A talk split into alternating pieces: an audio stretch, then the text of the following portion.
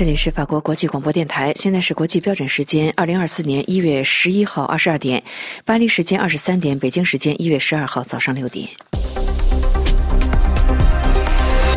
首先播送新闻提要。法国总统府公布新政府内阁成员名单。阿特尔称，新政府充满活力，将展现行动和成果。人权观察年度报告指，二零二三年世界各地人权状况进一步恶化，中国政府的镇压和社会控制变本加厉。台湾大选，华盛顿打赌台海局势不会立即升级。台湾选举在即，德国媒体密切关注台海局势以及中美博弈。美国敦促伊朗立即释放在阿曼湾扣押的油船。布林肯访问埃及，称。提供巴勒斯坦建国路有助于区域稳定。中国总理李强将出席世界经济论坛，并访问瑞士和爱尔兰。以色列呼吁国际法庭驳回南非提出的诉讼。听众朋友，早上好，我是安娜。下面要为您播送这次新闻节目的详细内容。法国的总统府在周四公布了阿特尔总理领导的新政府内阁成员名单。原内阁多名重量级的成员，包括经济部长勒梅尔和内政部长达尔马宁获得留任。马克龙的亲信塞茹恩出任外交部长。出人意料之外的是，前司法部长萨科齐派的达蒂进入了新政府内阁，出任文化部长。新总理阿特尔周四晚间表示，新政府充满活力，将。全全力致力于满足法国民众的期望。据法新社报道，被视为是主要党派在欧洲选举当中的关键人物，马克龙的亲信也是总统顾问的塞茹恩进入了阿特尔内阁，取代被认为是沟通能力不足而且不够政治化的科隆纳出任外交部长。包括经济部长勒梅尔和内政部长达尔宁在内的几位前内阁重量级的人物，在马克龙和新总理阿塔尔打造的新政府当中继续。留任，塞巴斯蒂安·科勒尔努继续担任法国武装部队部长。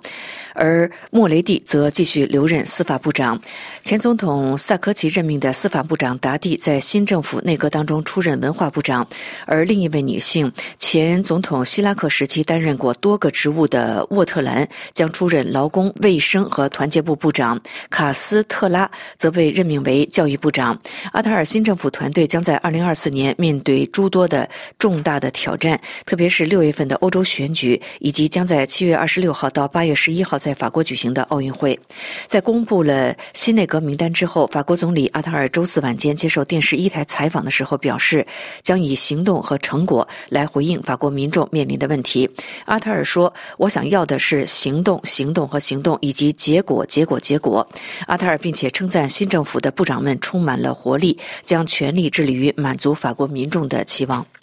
人权观察组织在周四发布年度报告，指出，从加沙到乌克兰再到苏丹，2023年发生了近年来最严重的危机和挑战，造成无数生命的损失。就人权而言，2023是可怕的一年，世界各地的人权状况进一步的恶化。在谈到中国人权状况的时候，报告指出，在习近平主政超过十年以后的2023年，中国政府的镇压和社会的控制变本加厉。法新社报道说，在这份长达七百页的报告当中，人权观观察、总结和回顾了近一百个国家的人权状况，隶属以色列和哈马斯之间的战争、苏丹以及乌克兰和缅甸持续不断的冲突所造成的人民的巨大的痛苦。报告指出，以色列政府和哈马斯再度爆发武装冲突，和乌克兰、缅甸、埃塞俄比亚、萨赫勒地区的冲突同样导致了巨大的苦难。二零二三年是一八八零年全球有记录以年最炎热的一年。从孟加拉、利比利亚到加拿大的野火、干旱和风暴侵袭而产生了混乱。世界各地的经济不平等都在加剧，政策决定造成大量民众挣扎求生，而导致民愤和不断的高升。人权观察报告指出，全球领导人未能在这一年当中采取坚定的立场来捍卫人权。各个政府不应该再参与交易外交，而应该全力维护普世的人权原则。在谈到中国人权状况的时候，报告指出，在习近平主政超过十年之后的二零二三年，中国政府的镇压和社会管控变本加厉。不过，为了在经济下行的时候吸引外资，中国政府对西方国家的唇枪舌剑似乎有所收敛。中国有越来越越多的人开始冒着极大的人生风险，质疑习近平领导下的国家的走向。人权观察中国部代理主任王松林说：“习近平掌权十几年来高压统治以及日益严密的世界控制，正在对中国经济和社会造成越来越大的损害。中国政府未能认真解决人权侵害，导致整个社会从年轻世代到企业高层都对未来产生了不确定感。中国政府持续对新疆维吾尔族和其他的穆斯林实施暴政，足以构成危害人类罪。报告说，许多维吾尔人因和平行动而被判重刑。在西藏，当局仍然对藏人实施强迫的同化；而在香港，中国政府抹杀这座城市的各项自由，以国安罪名任意拘捕民众。全国各地，中国政府则是进一步收紧了对公民社会的管控。过去一直受到欢迎的外资企业，在政府肆意滥权之下，逐渐尝到了苦头。对反间谍法的含糊修订和警方对多家跨国以及境外企业办公室的搜查，都使得这些公司无法确定以前可被接受的商业行为现在是否可能构成犯罪。另外，严苛的清零政策在二零二二年戛然而止的一年以后，中国政府对疫情爆发的处置仍然没有受到任何正式的调查。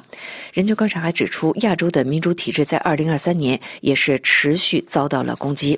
在台湾即将投票选举总统的敏感的时刻，十分关注海峡两岸局势的美国相信可以避免台海局势立即的升级。尽管从长远来看，任何可能都会发生。详细情况。请听安德烈的介绍。拜登预计将在台湾周六大选后派遣一个非官方代表团前往台湾访问。美国官员称，与台湾的军事和贸易合作不会减弱。不过，根据美国之音引述美国资深官员称，派遣这个代表团与美方过往的做法并不抵触，主要是向新当选总统还有其他候选人直面沟通美国的立场。美方认为这是美国一直以来能够有效解除并构成台海和平稳定的关键，因此这一做法已有先例，并不构成中国进行局势升温的借口。法新社发自华盛顿的报道说，拜登与习近平旧金山会谈后，华盛顿与北京的关系略有升温。在台海大选的关键时刻，华盛顿官员警告北京避免挑衅。在台湾一方，面对北京的咄咄逼人、对香港的镇压及俄罗斯对乌克兰的入侵，党派之间面对中国立场的深刻分歧也有所缩小。斯坦福大学台湾问题专家马斯特罗说。台湾大选这一时刻具有重要的历史意义，但这次选举对美国对台政策的影响较小。无论是在公开讨论台湾独立，还是与中国的经济一体化方面，主要候选人都从其前任的目标上后退了一步。欧亚集团在其年度报告中淡化了冲突的风险，指出中美之间的紧张局势有所缓和。执政党民进党总统候选人赖清德也发表了谨慎的声明。从赖清德的言论看来，他现在正务求减弱其台独形象，以争取白宫信任。欧亚集团主席布雷默说：“中国在2024年攻击台湾的可能性微乎其微。”赖清德的竞争对手包括国民党的侯友谊和前台北市长、民众党主席柯文哲，前者主张与中国和解，后者则主张走第三条道路。战略与国际研究中心的肯尼迪认为，拜登政府在台湾这场角逐中确实没有热门人选，但他想知道另一方面，如果赖先生落选的话，国会是否感到失望？美国中央情报局局长波恩斯去年曾表示，中国希望能在2027年之前拿下台湾，但俄罗斯在乌克兰的困境可能会让中国的热情刹车。然而，对马斯特罗来说，台湾选举不会改变中国政府的长期目标。他补充说：“中国希望正式控制该岛。我认为，如果不以某种形式使用武力，就不可能实现这一目标。”台湾选举即将到来之际，德国的媒体密切关注台海局势以及中美的博弈。请听丹兰发自柏林的报道：台湾选举即将到来之际，德国媒体密切关注台海局势以及中美博弈。德国 NTV 电视台发现，中国正在为台湾大选前的进一步紧张局势和反对候选人赖清德造势。中国说他很危险，会挑起冲突。这种言论在俄罗斯很常见。在入侵乌克兰之前，俄罗斯总是指责西方挑衅。中国将赖清德可能获胜描述为严重危险。与此同时，美国政府宣布将在台湾选举后派遣非正式代表团访台，估计美国代表团可能又会引起中方的愤怒。德国新闻网站 T Online 写道：“台湾新总统。”可能会做出来的事情，让西方外交官和政界人士感到不安，因为失误可能会造成严重后果。在紧张局势下，不容出现半点差错。如果赖清德获胜，缓解与中国的紧张局势就没戏了。如果对中国温和的国民党候选人获胜，他上台不会让美国人兴奋。因为华盛顿正在准备与中国开战，绥靖政策不再是美国政治手段的一部分，防线出现缺口，尤其是出现像台湾这么大的一个缺口，这是五角大楼里的策划者们现在最不需要的。这是柏林丹兰法国国际广播电台中文部专稿。美国周四敦促伊朗立即释放该国当天早些时候在阿曼湾扣押的油轮。据法新社报道，美国国务院的发言人帕特尔周四向媒体表示，伊朗政府必须立即释放这艘船只以及船员。他表示，非法扣押商船是伊朗或者伊朗允许的旨在扰乱国际贸易行为的一个最新的例证。伊朗海军在阿曼湾扣押了一艘美国运油轮，以报复美国的所谓盗窃伊朗石油。伊朗的传媒表示，经伊朗港口和海事组织确认，伊朗海军根据伊朗司法部门的命令扣押了这艘伊朗美国的运油轮。运油轮目前正在被转移伊朗港口，并将移交给伊朗的司法部门。韩国将向联合国人权理事会涉华审查工作组提交问讯函。详细情况，请听安东尼介绍。联合国人权理事会一月底启动涉华审查。韩国政府一月十号向审查工作组提交了询问函。韩国新任的外交部长官赵对烈一月十一号说，政府将在二十三号进行的口头询问环节中表态。联合国一百九十三个成员国需要就各自的人权状况轮流接受审查。按照议程安排，中国将于一月二十三号接受第四轮审查。各成员国就人权审查可以书面或者以口头形式提问，这是韩国第一次就涉华审查提交询问函。据报道，询问函涉及在华脱北者的问题。韩国外交部一名官员透露，询问函的具体内容包括脱北者等逃离本国的人员怎么样在华申请难民地位。怎么样保护和支援因为人口贩卖、强迫婚姻及其他剥削逃离本国的外籍女性？如何保护和支援被中国国内相关法律归为非法居留者的外籍女性在华生育的子女等？在二零一三年进行的第二轮对华审查中，韩国政府提出需要遵守禁止强制遣送原则，但是没有明确提到朝鲜。韩国政府在二零一八年的第三轮对华审查涉及脱北者的询问环节中没有发言。韩国外交部官员就政府这次提交询问函的背景说，政府考虑了期间海内外各界对脱北者问题提出的各种意见。联合国国别人权审查又称作普遍定期审议，由人权理事会四十七个成员组成审查工作组。来主持。位于荷兰海牙的国际法庭周四起一连两天开庭审理南非对以色列提出的指控。南非称以色列对加沙的巴勒斯坦人进行种族灭绝，违反了联合国防止以及惩治灭绝种族罪公约。以色列总理内塔尼亚胡周四回应的时候，批评南非的做法虚伪，并认为庭审让人看到了一个颠倒的世界，因为以色列在打击种族灭绝的同时，反被指控犯下种族灭绝。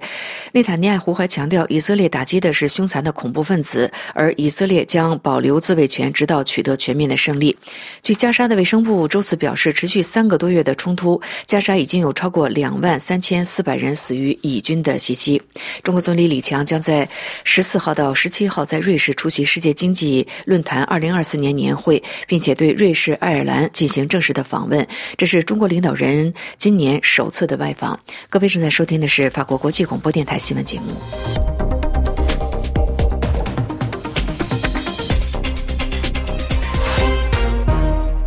听众朋友，接下来请听由安德烈主持的要闻分析。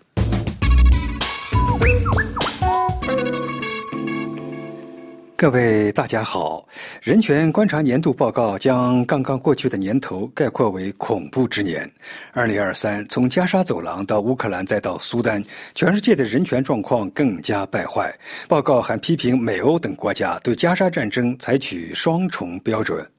在长达七百页的年度报告中，考察了全球近一百个国家的状况。这家著名的国际人权组织指出，以哈战争、苏丹两名军阀引发的战争，以及仍在持续的乌克兰战争，造成了巨大的苦难。报告还列举了缅甸、埃塞俄比亚以及萨赫勒地区极其恶化的人权状况。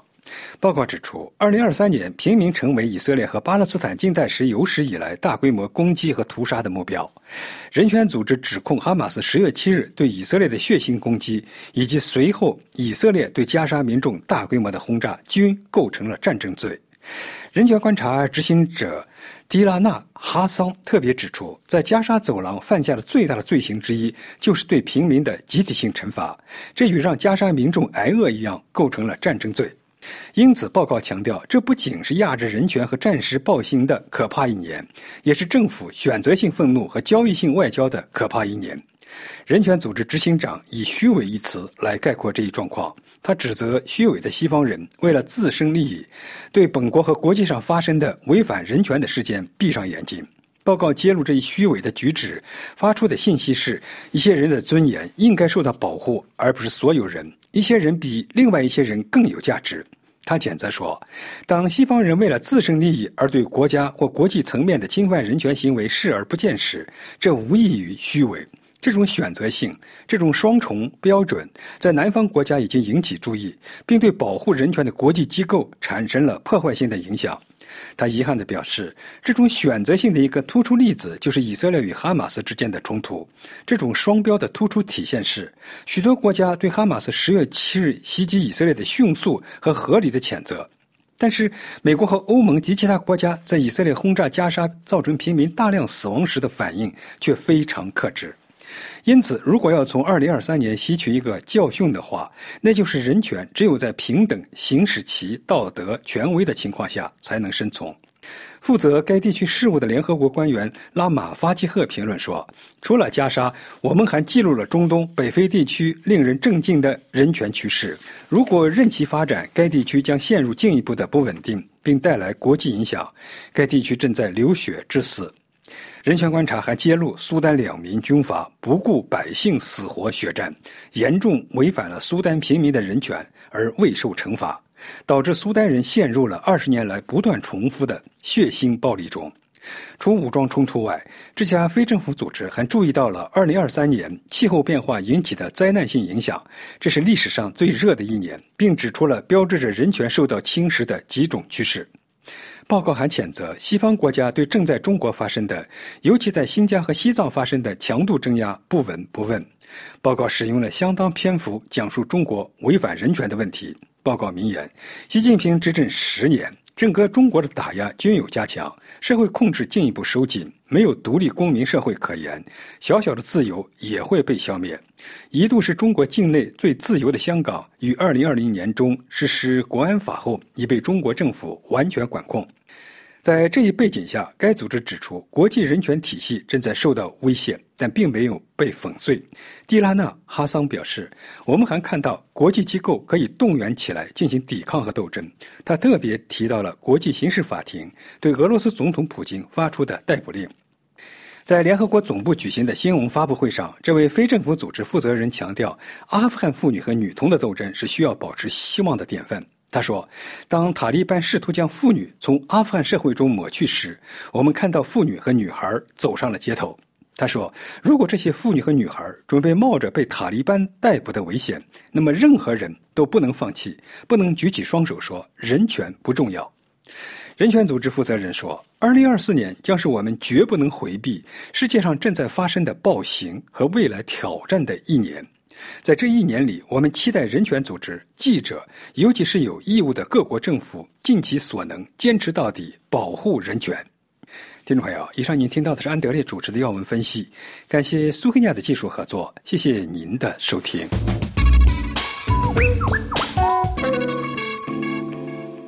这里是法国国际广播电台，下面请听刘芳主持的法国报纸摘要。各位听众，法国新总理阿塔尔上任后，正在紧锣密鼓的筹组新政府。在揭晓新内阁之前，加紧与总统会面和实地考察，以适应新的角色。他与内政部长达马尔宁一起参观了瓦斯河谷省的一个警察局，并将首次出访地选择到加莱探望受灾民众。这是一月十一日出版的法国绝大多数日报头版聚焦的话题。另外，《费加罗报》和《解放报》分别刊出报道，介绍了中美在华盛顿举行国防会议、习近平对中国军队展开大清洗以及台湾临近大选的情况。中美两国本周一和周二在华盛顿举行国防会议，这次会议是在台湾即将迎来总统大选的背景下召开。鉴于两国的海上紧张局势，与会的中国高级军事官员敦促美国停止对台军售，并表示中国绝不会在台湾问题上做出任何妥协。台湾将于本周六迎来总统大选，主张台独的民进党候选人赖清德有望接替同一党派的现任总统蔡英文。北京坚决反对台独，要求美国恪守一个中国原则，停止武装台湾。同时敦促美国减少在富有争议的南海的军事部署和挑衅行为。上周，中美两国同时在南海地区进行了军演。中国国防部发布公报指出，美方必须充分认清海空安全问题的根源，严格约束前线部队，停止渲染炒作。本次中美双边军事会谈是在中断一年多后重启。这是两国首脑去年十一月在旧金山就双边恢复高层军事交流达成共识后采取的行动。据五角大楼披露，本周的讨论由美国国防部高级官员蔡斯和中共中央军委国际军事合作办公室副主任宋延超主持。另外，《费加罗报》刊出一篇调查报告，揭示了习近平对中国军队展开大清洗的情况。在与世界第一强国对峙的背景下，习近平在中国的大西北启动了伟大的军事发展战略，原本准备追赶美国与俄罗斯。根据五角大楼的推算，中国人民解放军的核弹头将在未来十年内翻番，并将目光瞄向台湾。美国方面担心，中国可能利用2027年中国人民解放军建军一百周年之际，向台湾发动进攻。然而，近月来不断爆出解放军内部的贪腐问题，这些问题导致习近平倡导的解放军现代化进程严重受阻，颇令这位红色太子震怒。于是，对威慑力量发起了无情的大清洗。继十月份国防部长李尚福突然被解职后，不断传出部队高层人士落马的消息。十二月二十九日，九名将领被罢免了全国人大代表资格，其中包括火箭军司令李玉超以及他的前任周亚宁，还有另外两名这支打击力量关键部队的高级军官。据专门研究中国精英政治的咨询公司估计，最近数月来，至少有七十名火箭军高官受到牵连。报道指出，在习近平眼中，火箭军是地缘战略威慑的核心力量。因此，这支部队展开调查和清洗格外引人关注。解放军内部的贪腐直接影响到对这支部队整体实力的信心，也影响到习近平考虑在未来几年采取重大军事行动的打算。一名深入了解解放军的西方前军事人员表示，战略部队的大部分高级指挥人员遭革职，表明情况严重。另外一名中国分析人士则指出，目前的情况表明，习近平2013年以来进行的军队改革遭遇失败，他的权威遇阻。在经济放缓的背景下，面对其不受约束的国际战略，可能凸显了内部分歧。不过，美国方面却认为，这次清洗并没有削弱习近平的权威，反而显现了他对军队的全面控制。但是，重重困难将迫使中国国家主席重新审视亚太地区的行动计划。此外，《费加罗报》和《解放报》分别载文报道了台湾在北京压力下展开竞选活动的情况。近月来，北京使用各种手段，在政治、军事和经济等各个方面对台施压，并展开心理战，希望国民党能够重掌政权。对习近平而言，这次选举事关重大。如果民进党再次获胜，将预示着和平统一台湾的前景将变得更加遥远。不过，最新民调显示，最后的角逐充满着极大的不确定性。报道认为，在北京加剧紧张局势的背景下，这次选举是对台湾未来的考验。以上是本台今天的法国报纸摘要节目，由刘芳主持。感谢飞利浦的技术合作，也感谢各位收听。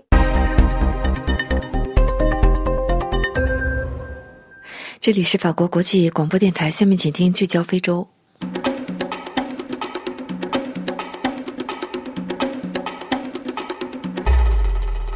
各位听众，大家好。随着非洲大陆自由贸易区的开启，非洲各国将不得不采取新的公共政策，重点提高其港口的生产力和效率，并加强港口管理和海关，促进跨境贸易的能力。聚焦非洲财经信息报道与服务的非洲财经信息通讯社，曾于二零二三年年中发布了一份题为《非洲港口在实施非洲大陆自由贸易区中的作用》的报告。报告回顾说，非洲大陆国家，包括那些没有出海口的国家，百分之八十以上的外贸都是通过港口进行的。鉴于这些经济枢纽的战略重要性，2007年至2017年间，非洲国家投资了约500亿美元，用于港口基础设施现代化建设，着重大量采购高性能设备，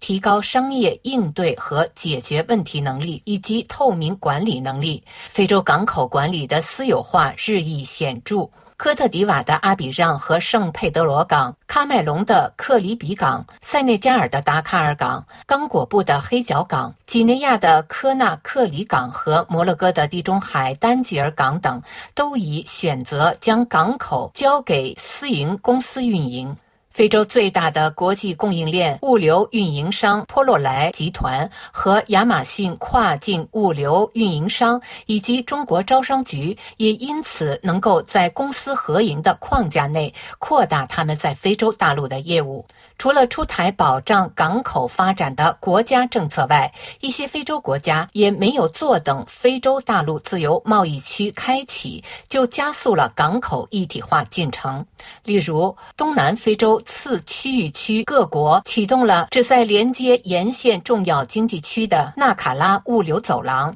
它包括连接莫桑比克、马拉维和赞比亚经济区的铁路、高速公路、港口和机场建设。非洲港口论坛等区域合作框架也已出现，使非洲大陆各国能够共同思考发展潜力。报告强调，摩洛哥、肯尼亚和南非等六个国家凭借其地缘战略地位以及对基础设施的投资，已将自己定位为未来非洲单一市场的经济枢纽港。报告特别点名，摩洛哥王国正在使其北部地中海丹吉尔港建成未来非洲大陆自贸区与世界其他地区海上贸易的龙头港口。根据劳埃德传奇社的集装箱运输量排名榜，丹吉尔地中海港已成为非洲排名第一、全球排名第二十四的港口。该港口也被世界银行评为二零二一年非洲表现最佳、全球表现第六。最佳港口。二零二二年，丹吉尔地中海港集装箱吞吐量约七百五十九万个标箱，它还创造了约十万个就业岗位，营业额达一百三十三亿美元。除了作为未来非洲统一市场的外国投资门户的定位外，摩洛哥也是有能力在充满活力的非洲大陆促进非洲内部海上贸易的主要国家之一。摩洛哥目前是西非的第一大投资者，也是非洲大陆的第二大投资者。摩洛哥国王穆罕默德六世于去年发起一项名为“促进萨哈勒国家连通大西洋”的国际倡议。去年年底，萨哈勒。四个内陆国家马里、尼日尔、布基纳法索和乍得外交部长汇聚马拉喀什，对这项涉及激活撒哈勒内陆国家经济发展。方便这些国家商品获得大西洋出海口的一揽子计划进行了探讨。肯尼亚则将自己定位为东非主要港口枢纽，这得益于蒙巴萨的基林迪尼港和新的拉木港。预计到二零三零年，其吞吐量将达到每年两千万标箱。肯尼亚是非洲联盟在东非部署非洲统一市场的主轴之一，是区域一体化进程的重要部分。事实上，拉木港是拉木港南苏丹埃塞俄比亚运输走廊七大重点。基建项目之一，该走廊是一个大型基建项目，计划通过铁路、机场、公路、石油输送管道和公路连接肯尼亚、苏丹南部和埃塞俄比亚。在西非，科特迪瓦的阿比让自由港、圣佩德罗港以及多哥的洛梅港都将自己定位为非洲大陆自贸区的未来枢纽。在中部非洲，喀麦隆已经通过其位于杜阿拉和特里比的港口，将自己打造成几内亚湾的港务中心枢纽。最后，南非凭借七个主要贸易港口，预计将在非洲大陆自贸区的实施中发挥至关重要的作用。其中最重要的是德班港。报告最后指出，尽管潜力巨大，但许多非洲港口在效率和竞争方面仍面临障碍。挑战包括基础设施不足、成本高昂、海关程序复杂和严重延误，使货物的自由流动受阻，从而阻碍非洲内部贸易的急剧增长。随着非洲大陆自贸区的实施，非洲港口将需要提速处理更大量的货物，并促进跨境贸易。正是由于这个原因，非洲港务部门的改革必须超越基建与扩张，涵盖与提高港口效率和生产力以及海关能力建设的共同公共政策。以上是今天的聚焦非洲，我是桑宇。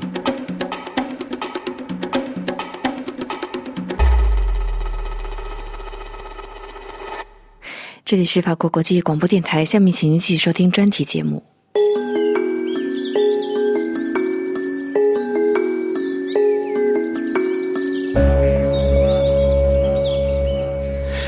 我是安东尼，欢迎收听生态健康与科技。根据加沙卫生部的统计，加沙地带已经有两万三千零八十四人丧生，其中百分之七十是妇女和儿童，近五万九千人受伤，约占加沙人口的百分之二点七。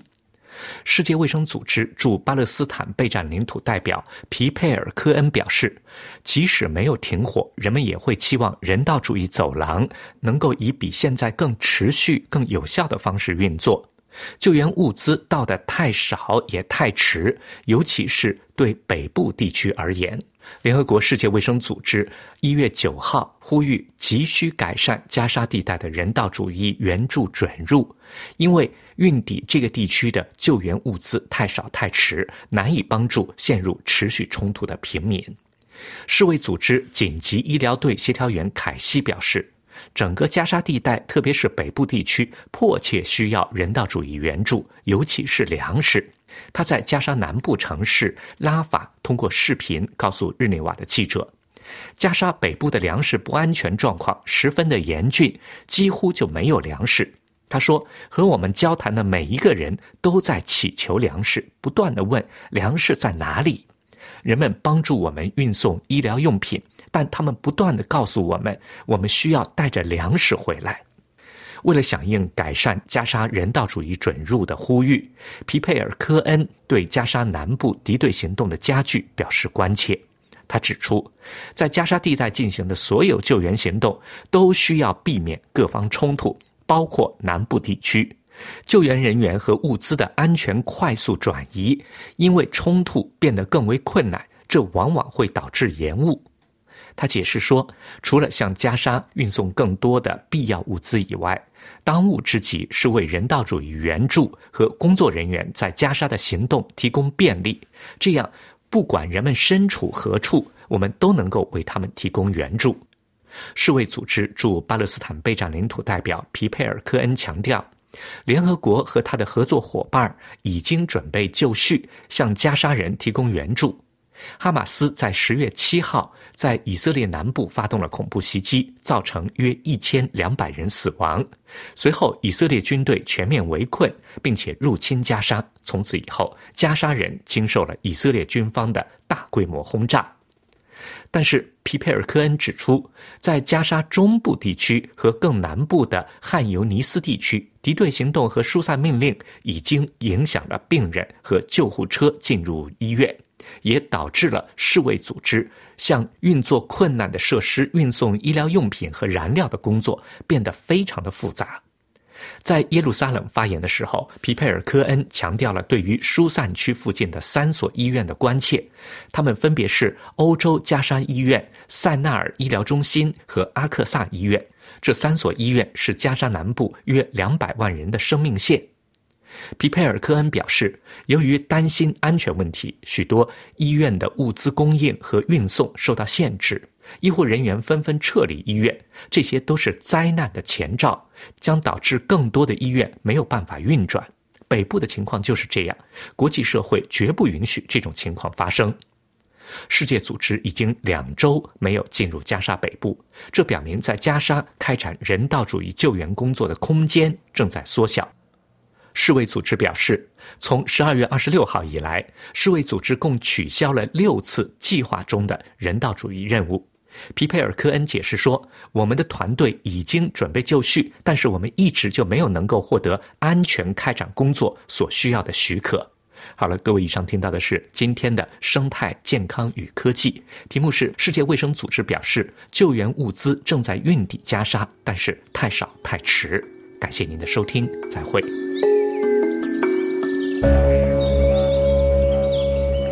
这里是法国国际广播电台，听众朋友，明天专题节目时间要为您安排播出生态科技健康，欢迎收听。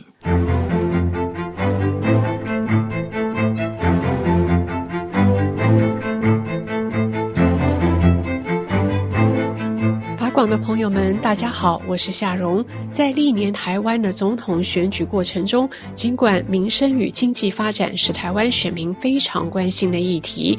但却非决定性因素。在这个层级的选举，与两岸关系有关的统独意识，以及与国家认同有关的政党对立，这两大因素事实上更为关键。基于统独意识，经常与国家认同、战争和平等议题直接相关。导致台湾的选民在投票时容易受到蓝色国民党与绿色民进党两大政党意识形态的影响。进一步来看，统独意识是一种对台湾未来国家发展方向的思考，是与中国统一或是寻求台湾独立，而多数台湾人支持的维持现状，或者可以这么说，是一种倾向独立但忧虑战争风险的妥协。在台湾，政党对立是一种对现状的不同主张。主要的对立内容在于：是中华民国、中华民族认同，还是台湾、台湾人认同？国民党主张的中华民国认同，以及民进党主张的台湾认同，经过多次的总统选举，也已经成为包含历史文化、国家发展、外交路线等政策与意识形态上的对立。现在，我们就来听一听三十六岁台北市民陈先生他的国家认同与对投票行为的影响。陈先生，能不能跟我们谈一下，就是你在生育的家庭当中长大，然后那你的国家认同是怎么养成的？OK，我是在台湾土生土长，那到初中开始就开始接触到一些就是台湾的历史。我所谓台湾历史不是教科书上面，初中、高中开始就会开始去读一些就是比较全面教科书以外的历史这样。然后当时我就有一个认同困难，就是觉得哇，为什么为什么全世界每个国家人都可以很骄傲的说他是某国人，但是我是拿着中华民国的护照，但是另一方面我又觉得我是台湾人，我并不是这么完全的去拥抱中华民国，所以当时就会觉得当这个在就自己就有一种认同困难。那也是因为这样子，我在高中的时候看到了一个这个刘达人一个外交官的历史回忆录，然后我就想说，那我想我觉得可以将来投入外交这一块，看可不可以去为台湾去发声这样子。对，但是上了那个大学之后，老师很多是外交官退下来的。那老师又说，当外交官你就不能很自由的去说自己想说的话，做自己想做的事情。所以老师他是推荐我们，就是还是先到业界先去工作。好，那还是回到刚刚的这个问题，就我的国家认同。那这个是在我求学阶段的，求学阶段的时候，我认为我是个台湾人，我不喜欢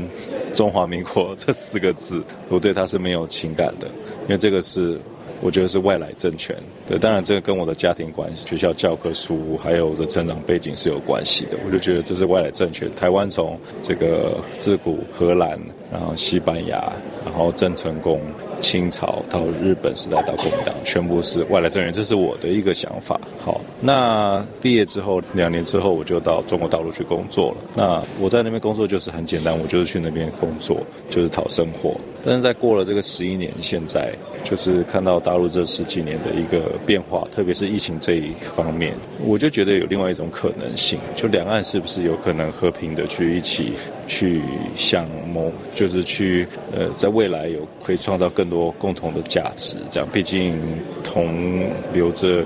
同文同种吧，同文同种。但是在这一部分的话，因为两岸的这个意识形态是绝对的不一样。那我从中的话，我因为我我我并不存在说我我要去选择其中一边这样子，因为。很很有趣的是，就是我们到大陆是拿着台胞证，台湾同胞来往大陆通行证。那那我们到世界其他地方旅行呢是中华民国护照。所以说，就是从文化上的话，我是绝对的百分之百的华人。文化上的中国人，但是从政治意义上的话，我还是会说我是台湾人。那至于在中国大陆生活的时候，就是在说这些事情的时候，就为了让生活简单一点，我就会人家说问我是哪里人，哦，你是台湾人。那我我甚至有时候会更多的去说，哦，你可以说我是中国 台湾人都可以，只要你认为这个是你舒服的。但这个我觉得更多是出于一种尊重，而不是意识形态的东西。这样，所以说国家认同的话，呃，我从我的。这个国籍上来说的话，我拿的还是中华民国的护照，所以我觉得这个不是我可以选择的，就是因为我拿的这个护照，所以我就是中华民国，然后台湾人这样。但是因为台湾目前在世界上还不是一个得到承认的国家，所以我不会说我是台湾国人，对。但是我的这个底线就是我是中华民国拿了中华民国护照的台湾人这样子。你今年三十六岁，台湾的选举你参与过哪些？呃，我是从两千零八年第一次投票，然后从两千零八年开始到二零一四年，我都有参与，就是我是台北市民嘛，所以台北市长的选举，然后还有立委，还有总统大选，我在零八到一四年这段期间我都有参加，但是到后来我就呃因为工作的关系，我就没有说一定会从大陆飞回台湾去投票。嗯，那你觉得就是说，在零八年那一次应该是总统大选嘛？你会不会觉得就是说，你对国家的认同会经由大选来做一次反思，或者说大选会影响到你对国家的认同？呃，零八年那个时候我应该是二十二岁。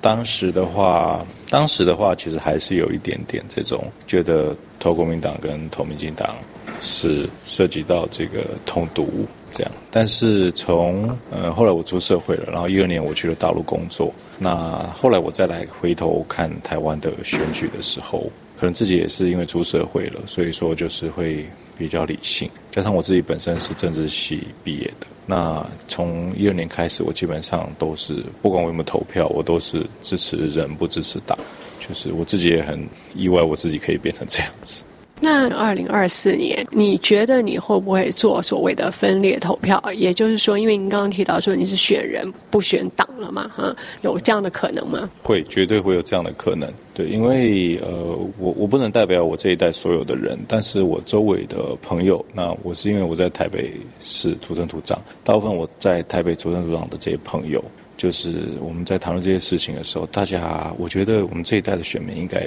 都是相对还是比较理性的。而且不太再会受到什么这个省级啊这种方面的意识形态，其实大家会有自己的一些独立判断力这样子。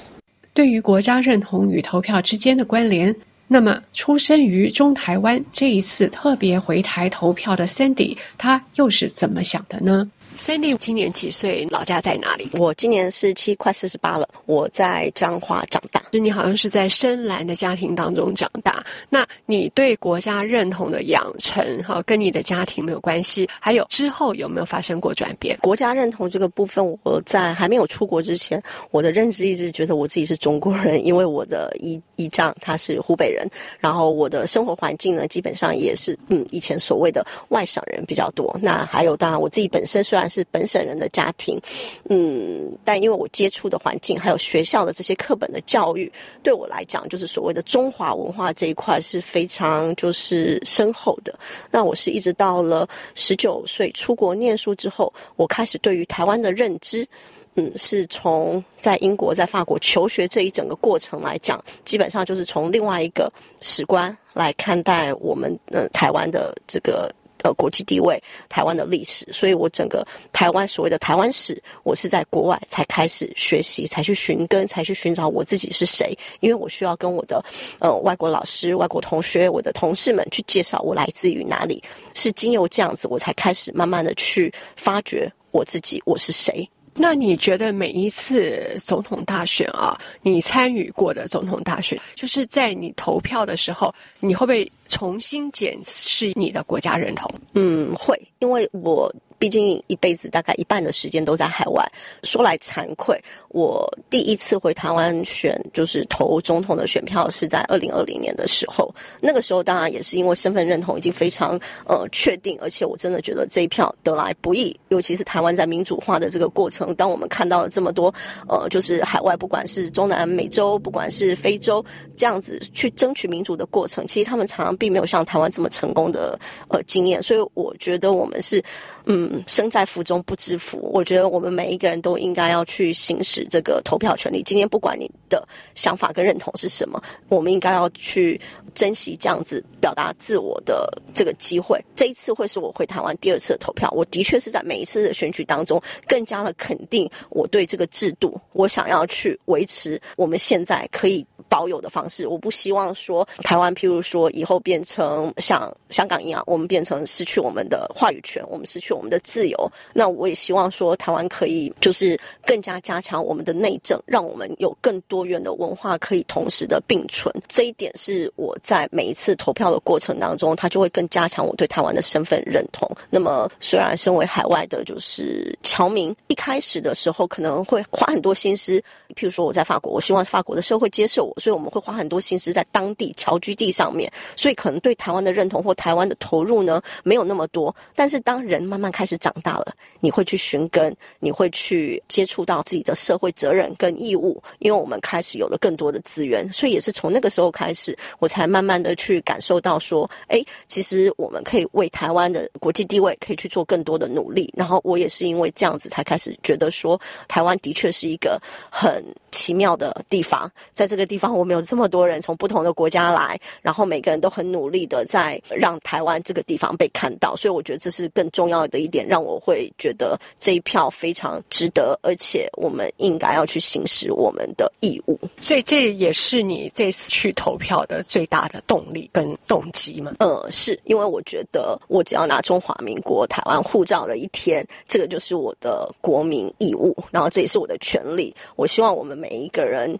就是可以好好把握。这样子的机会，在台湾这样子自由民主的制度之下，我们最起码每两年、每四年，我们都可以去选举这些呃所谓的公仆。那在很多地方其实没有这样子的机会。或者甚至他们已经失去这样的机会，我觉得这是台湾社会最可贵的地方。那你的国家认同发生转变以后，那你觉得你现在最能够接受的代表台湾的，比方说国号或者是说国旗，你能够接受现有的吗？对我来讲，我觉得中华民国的认同可能是我在出国之前，大概在两千年左右，我可能还会对中华民国这样子的所谓的国号跟国旗有所感。还会为他感动。但当我开始慢慢的去接触一些台湾的历史，然后更多的反省了之后，我就发觉，其实台湾现今对于国号这件事情，我觉得我们是需要呃去找到社会更多更大的公约数。就像现在的执政党说的“中华民国台湾”，然后其实我自己的身份认同是我希望台湾可以证明到台湾。就像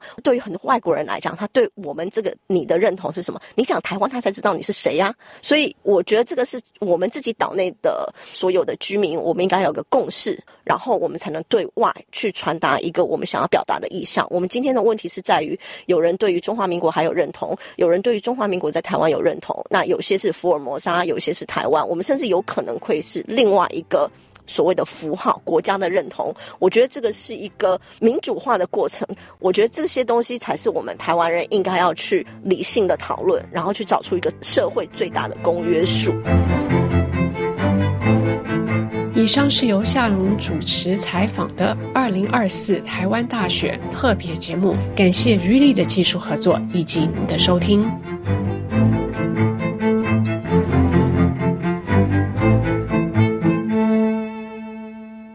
这里是法国国际广播电台，听众朋友，在明天专题节目时间要为您安排播出环境发展法国美食，欢迎收听。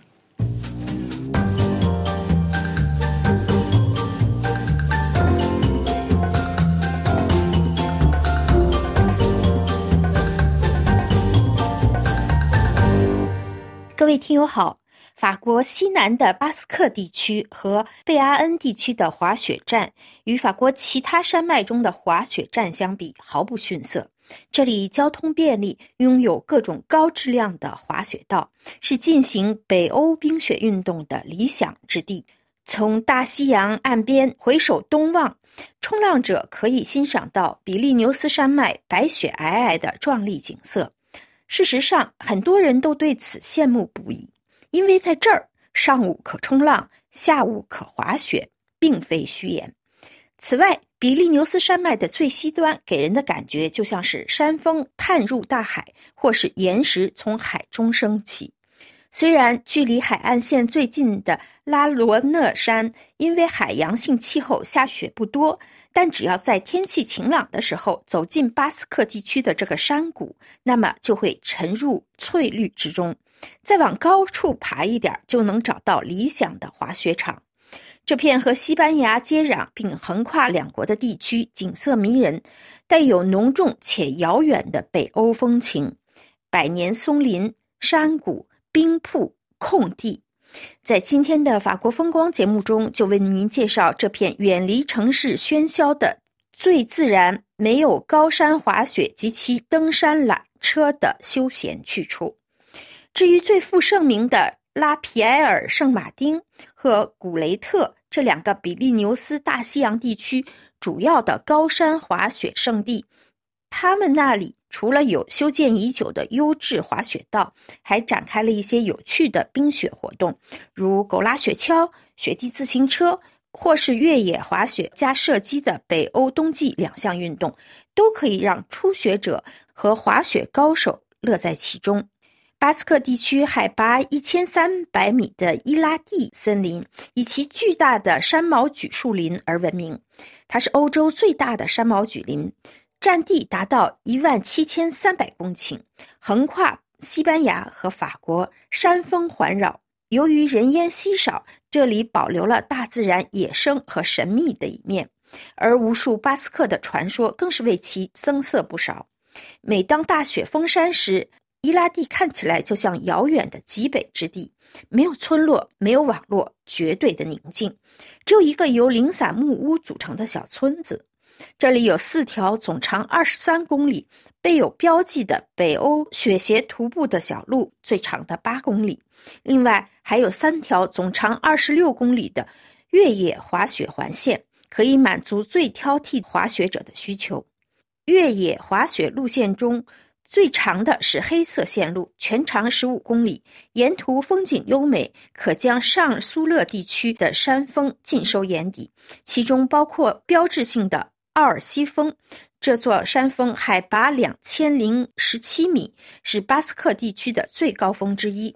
如果觉得十五公里太长，那么也可以选择十一公里的路线，节省体力。雪鞋徒步要走二号路线，它是一条适合所有人的五公里线路，可以将人们带进以狩猎林鸽而闻名的猎场。山口的狩猎庇护所里可以学会辨认斑尾林鸽，此外还能欣赏上苏勒地区的美丽风景。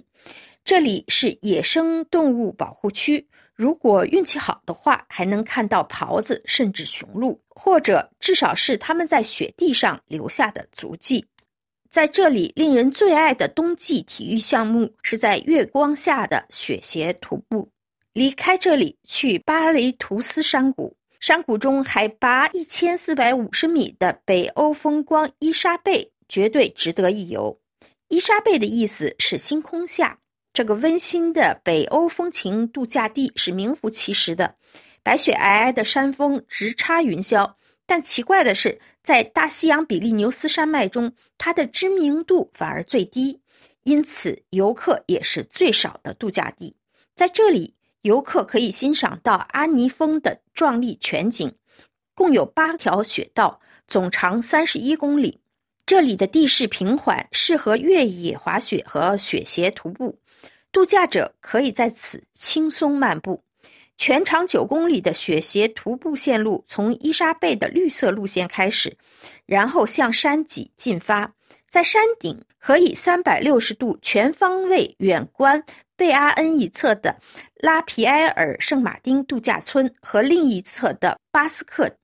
天气好的时候，甚至可以看到远处的波城。在二点二公里长的贝努越野滑雪道上滑雪非常轻松，但它是一条神奇的路线，将圣恩格勒斯和拉皮埃尔圣马丁连接起来。这条路在夏天也非常漂亮，冬天沿途是封闭状态。滑行在上会有一种与世隔绝的感觉，也一定会让人想在夏天再次前来欣赏白色羊群在绿色山谷吃草的静谧画面。各位听友，以上您听到的是今天的法国风光节目，本次节目由艾娃编播，谢谢收听。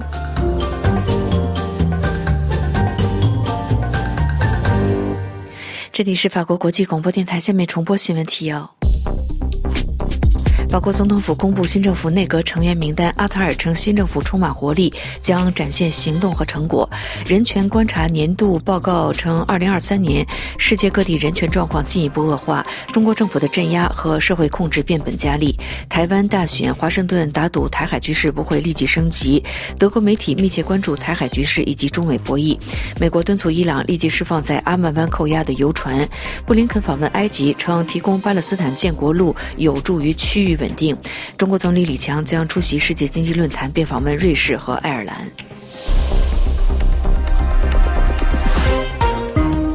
听众朋友，法国国际广播电台的这次中文节目是由安娜为您主持。要感谢苏菲尼亚的技术合作，也谢谢您的收听。最后，我们要一块来欣赏一首法国歌曲，这是由 Juliette Armanet 所演唱的《g a m p o r t 也在歌曲当中祝您平安愉快。我们再见。